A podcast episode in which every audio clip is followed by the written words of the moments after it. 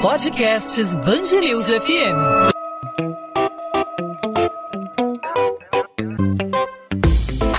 Dois às 20, com Maurício Bastos e Luana Bernardes. Oferecimento Cultura Inglesa. Inglês com cursos ao vivo pela internet, que incentiva, desenvolve e move você. Depois de anunciar o cancelamento da tradicional festa da virada do ano na Orla do Rio, que teria um show de luzes, teria lives com a participação de bandas, de cantores, seria um mega evento para quem pudesse acompanhar dentro de casa os principais pontos do Rio Réveillon, que ficou famoso pelo mundo sem a presença de público, claro, para respeitar o distanciamento social, a Prefeitura do Rio tomou mais uma medida restritiva relativa às festas de fim de ano. Está cancelado o Réveillon, a tradicional festa da virada, e também está proibida a realização de festas privadas nos quiosques da orla da cidade durante o Réveillon. Essas comemorações fechadas tinham sido permitidas pela Prefeitura. E com essa medida, com essa revogação, a Prefeitura volta atrás e os cercados mercadinhos, os shows ou eventos com cobrança de ingressos na areia ou no calçadão não vão mais ser permitidos. Essa decisão, que foi tomada nesta quinta-feira, revoga um decreto que autorizava a utilização das grades de isolamento, mas os estabelecimentos vão poder funcionar no dia 31, seguindo, claro, as medidas de combate à Covid-19. Não vão poder reunir eh, grupos para fazer essas comemorações. Vão poder funcionar, mas sem essas festas particulares. Essa medida foi anunciada depois de uma reunião entre a Rio Tour e a Orla Rio, que é a concessionária responsável pelos quiosques das praias da cidade, no trecho entre o Leme, na Zona Sul, e o Pontal, na Zona Oeste. O presidente da Orla Rio, João Marcelo Barreto, garante que a decisão vai ser respeitada. A decisão tomada no Rio se soma a outras medidas restritivas tomadas por cidades turísticas em diferentes regiões do estado. Em Búzios, por exemplo, por decisão da Justiça, os turistas começaram a deixar o balneário, localizado na região dos lagos, e ainda a cancelar as reservas programadas em pousadas de hotéis. Entre as determinações do juiz Rafael Badini de Queiroz Campos estão o fechamento das praias e o funcionamento de restaurantes. Apenas com serviço de delivery está autorizado o funcionamento. Só moradores e profissionais de serviços essenciais podem ter acesso à cidade. E aí centenas de comerciantes, moradores, todos protestaram contra a decisão nessa quinta-feira, pedindo aí a flexibilização das medidas. Houve confusão, a PM foi acionada e chegou a usar balas de borracha para dispersar os manifestantes. Todas essas medidas ocorrem às vésperas das festas de fim de ano, no momento que coincide com o crescimento no número de casos e também de mortes pela Covid-19, aumento também nas taxas de ocupação nos leitos de UTI. O que a gente quer saber é qual o tamanho do impacto dessas medidas no setor do turismo. Sobre esse assunto, nós conversamos no podcast 2 às 20 na Band News FM com Luiz Strauss. Ele é presidente da Associação Brasileira dos Agentes de Viagem no Rio de Janeiro. Luiz Strauss, obrigado por aceitar nosso convite aqui na Band News FM. Seja bem-vindo ao 2 às 20. Obrigado, obrigado Maurício aí pra, pra, pela, pelo seu convite. E é um prazer estar aqui falando com você e, e, e o seu ouvinte. Luiz, para a gente começar, a gente falou aqui na abertura do assunto, né, na introdução do assunto, o turismo recebeu duas pancadas aí nessa quinta-feira no município do Rio de Janeiro.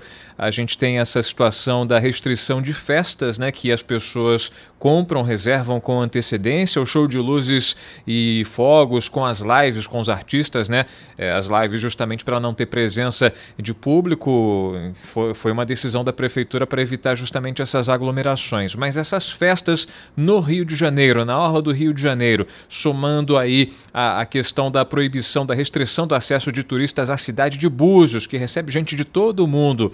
Como o setor do turismo está avaliando essa, essa situação, essa, esse endurecimento nas medidas restritivas? Maurício, a gente vê isso com, com, assim, com bastante cuidado e cautela. Primeiro, que eh, a gente não pode é, é, preterir o lado da saúde. Nós temos que preservar, em primeiro lugar, a saúde de todos nós, né, do, do ser humano, do, do, do, do, viajante, de modo geral, de quem vai frequentar qualquer tipo de eventos. E, em segundo lugar, a economia.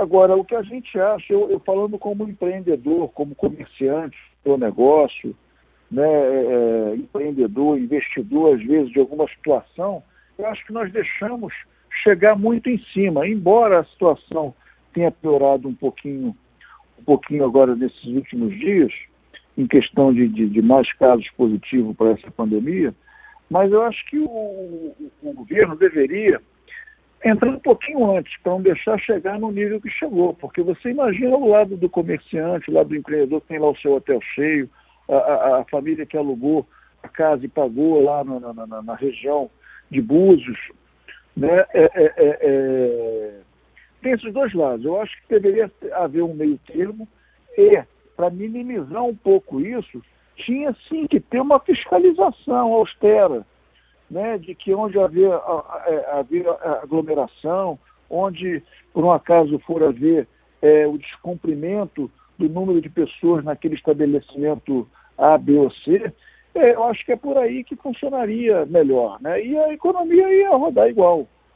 Strauss, é, como é que estava a expectativa, como estava a estimativa do setor, da ABAV em especial, a respeito do fim de ano? A gente no começo do ano não imaginava o que viria pela frente, o tamanho do problema provocado pela pandemia, o setor do turismo foi severamente impactado e a gente conversando com representantes de hotéis, representantes de restaurantes, a expectativa era um pouco otimista antes da divulgação, aí antes do conhecimento que a gente tomou do crescimento do número de casos de Covid-19, do aumento na taxa de ocupação de UTIs. É, qual era a estimativa é, do setor do turismo antes é, desse, de, dessa, do que dizem né, que é a segunda onda, né, mas é, ainda não há um consenso no setor científico a respeito disso, de ser uma segunda onda? Qual era a expectativa até antes do mês de dezembro? Maurício, a nossa perspectiva era muito otimista, porque nós vimos, para você ter uma ideia, é, de abril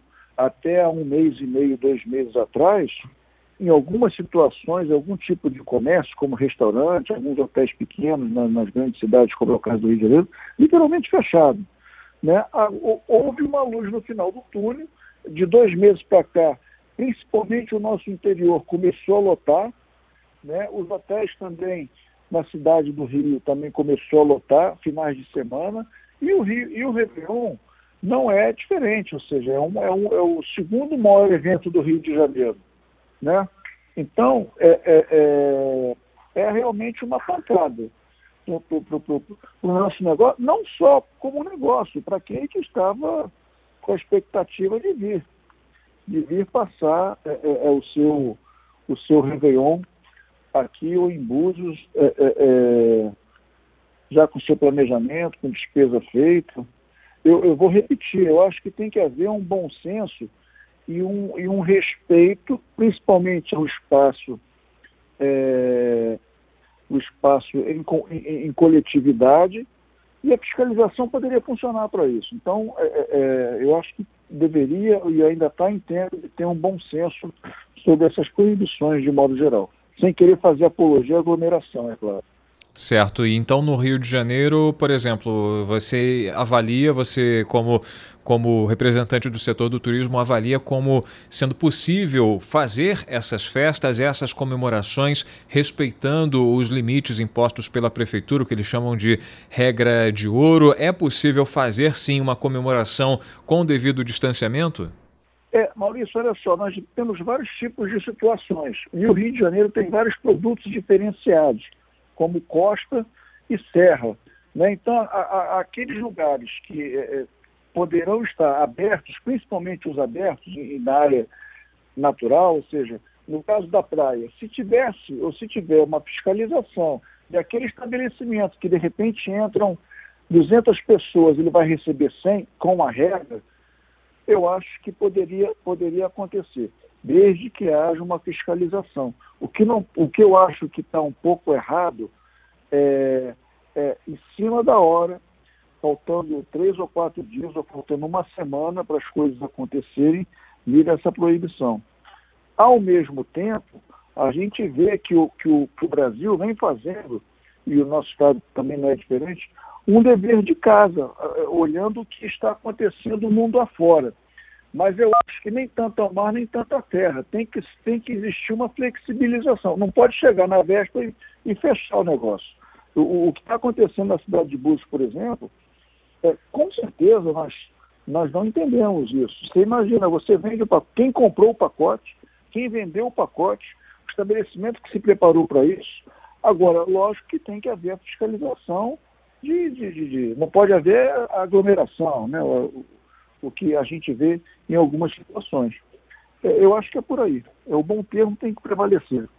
Luiz Strauss, presidente da ABAV Rio, Associação Brasileira dos Agentes de Viagem no estado do Rio de Janeiro, aqui com a gente no podcast 2 às 20. Luiz, obrigado pela participação, pelos esclarecimentos, pela sua opinião como representante do turismo no Rio de Janeiro. A gente espera que tudo chegue a um denominador comum. A gente tem que prezar pela saúde, mas também tem que prezar pela economia e tudo passa é, pelo bem-estar das pessoas. Né? O turismo é, faz bem para a alma das pessoas né?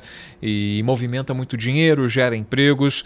Isso, como você falou, tem que chegar a um denominador comum entre autoridades, entre justiça, os órgãos responsáveis aí é, por cuidar é, das atividades no Rio de Janeiro. É, Luiz Strauss, obrigado mais uma vez pela participação. Até uma próxima. Igualmente, Maurício, só aproveitando, ainda existe vários outros destinos dentro do nosso estado, dentro do nosso município, que estão ainda é, abertos para o Réveillon ainda não estão fechados e a gente acredita que alguma flexibilidade possa acontecer. Obrigado mais uma vez, um abraço aí aos seus ouvintes.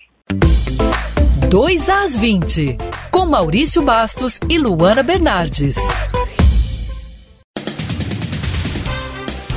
Uma cartilha foi produzida pela Fundação Oswaldo Cruz com recomendações para as celebrações do Ano Novo e do Natal durante a pandemia. Os especialistas alertam para possíveis aglomerações durante o período. Segundo a Fiocruz, as festas devem ser feitas apenas entre as pessoas que já moram juntas. Entre as recomendações estão a preferência por locais abertos e bem ventilados, evitar o compartilhamento de talheres ou copos, além de apenas uma pessoa servindo comidas e bebidas. A cartilha completa pode ser vista no site Band News FM Rio com.br a pandemia vai atrasar em pelo menos um ano a entrega completa do Museu Nacional. Inicialmente prevista para 2025, a obra do Palácio Imperial deve ficar pronta no ano seguinte. Segundo a reitora da Universidade Federal do Rio de Janeiro, Denise Pires, as obras no Bloco 1, que incluem o teto e a fachada do prédio e seriam iniciadas em abril deste ano, foram adiadas para o primeiro semestre de 2021. A reconstrução total está estimada em 380 milhões de reais. Só em 2020, pouco mais de 148 milhões de reais foram captados para as obras. A expectativa da direção é de que parte do Museu Nacional seja inaugurada em 2022, ano do bicentenário da independência do Brasil.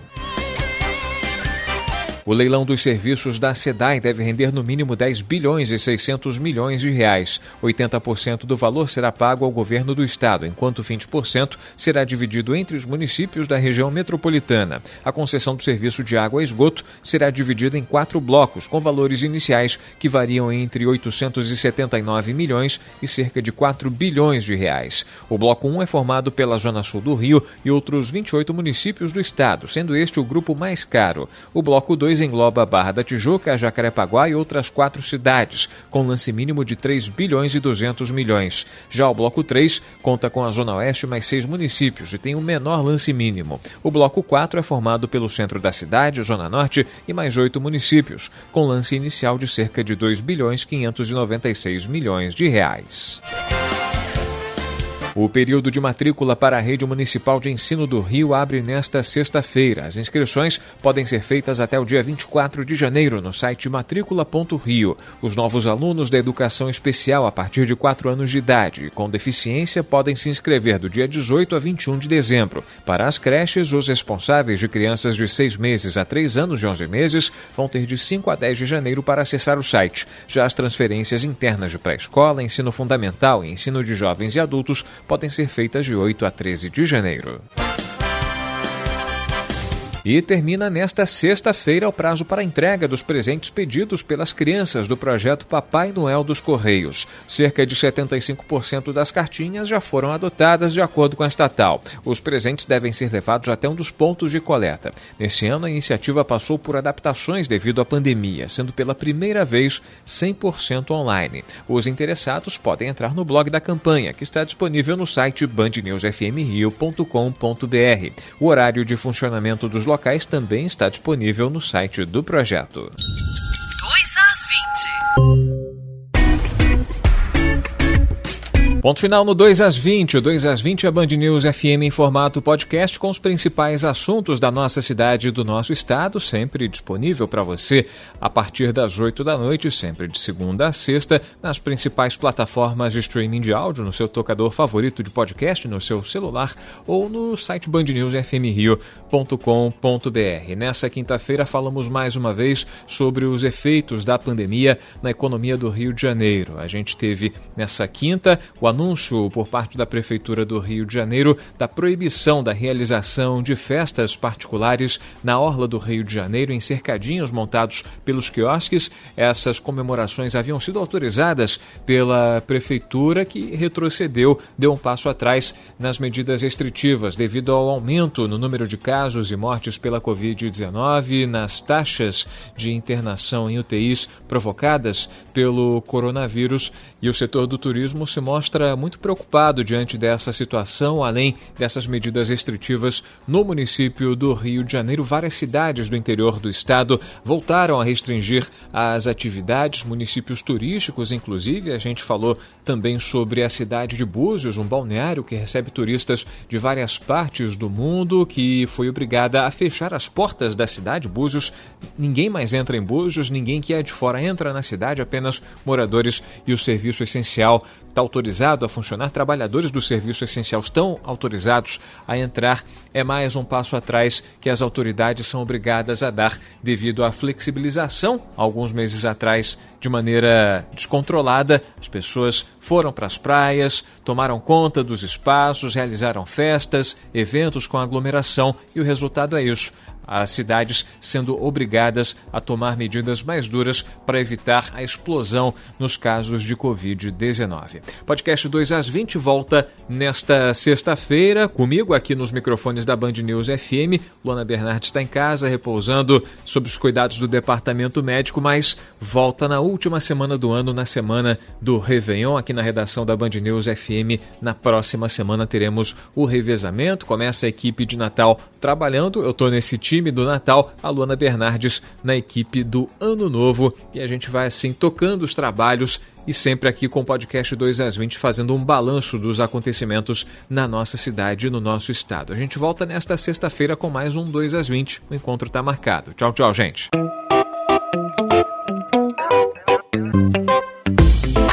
Dois às 20, com Maurício Bastos e Luana Bernardes.